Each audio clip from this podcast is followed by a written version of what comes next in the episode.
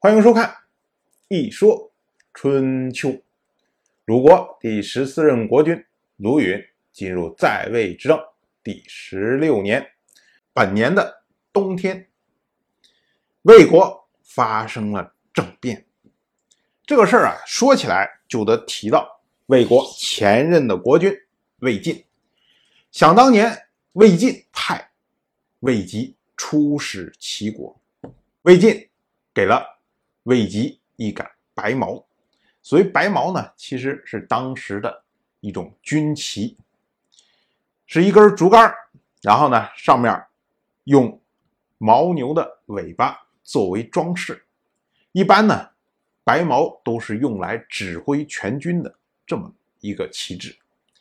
魏晋给了魏吉白毛，从名义上看呢，感觉像是授给魏吉指挥这个使团的权利。暗地里面呢，魏晋派出来了杀手，让杀手在魏国和齐国这交通要道，叫做新这么一个地方等着魏吉，并且跟杀手说：“说持白毛旗的人就是你们的目标。”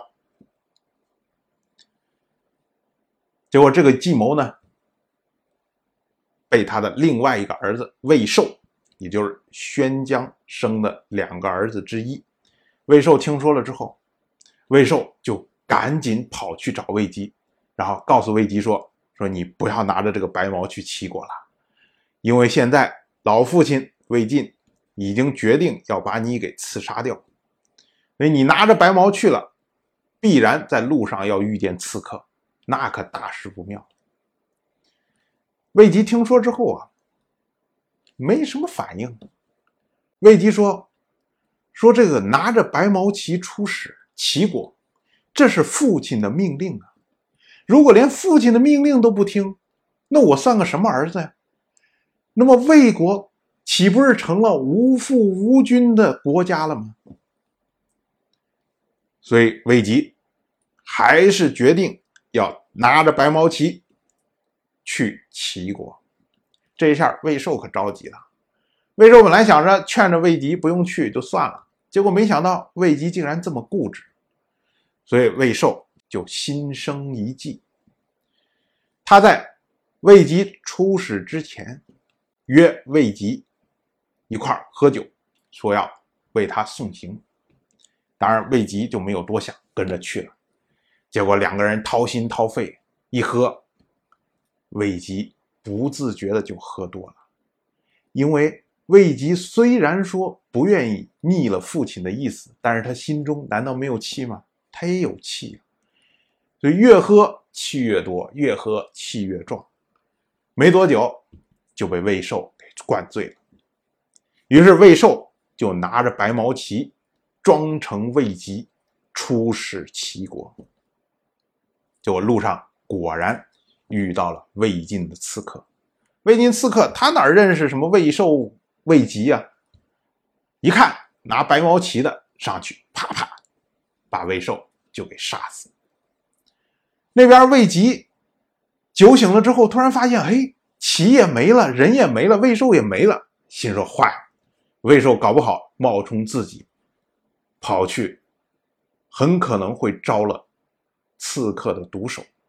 于是呢，魏吉就急急匆匆、急急匆匆的跑到了新这个地方，结果发现魏寿已经被刺杀了。当时魏吉非常的着急啊，然后指着这帮刺客说：“你们这帮人怎么干活的？你们要杀的对象是我呀，是魏吉呀！你怎么把魏寿给杀了？你要想杀，你就杀我好了。”那刺客一看，哦，杀错人了，那咱把他杀了。于是。魏吉也给杀死。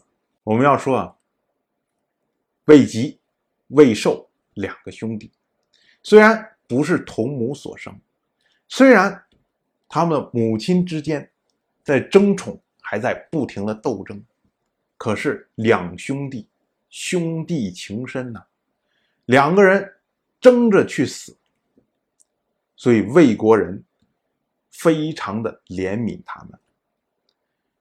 做了一首诗，叫做《二子同舟》，来悼念他。这首诗呢，也是同样被收在《诗经》的北风之中。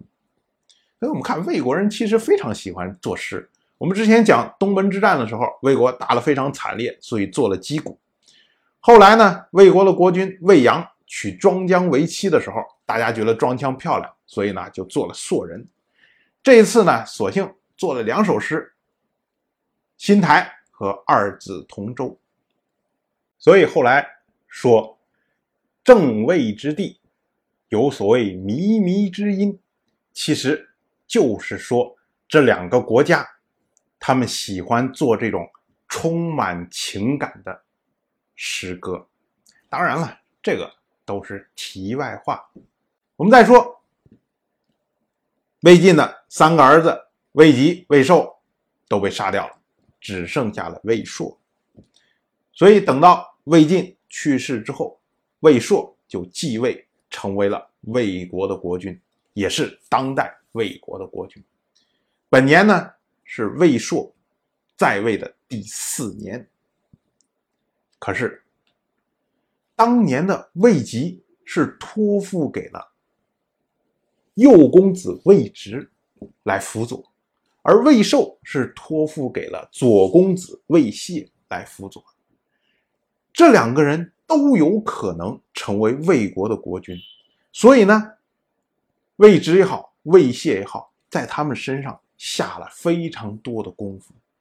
谁知道平白无故，这两个人嘁哩喀啦都被暗杀掉了。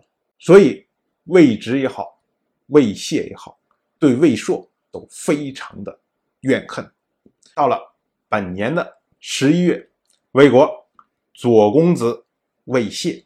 右公子魏直拥立魏吉的同母的弟弟魏虔谋为魏国的国君。这一下，魏硕等于被驱逐了，所以他在魏国待不下去，只好流亡到了齐国。为什么去齐国呢？因为齐国是他的母亲宣姜的国家。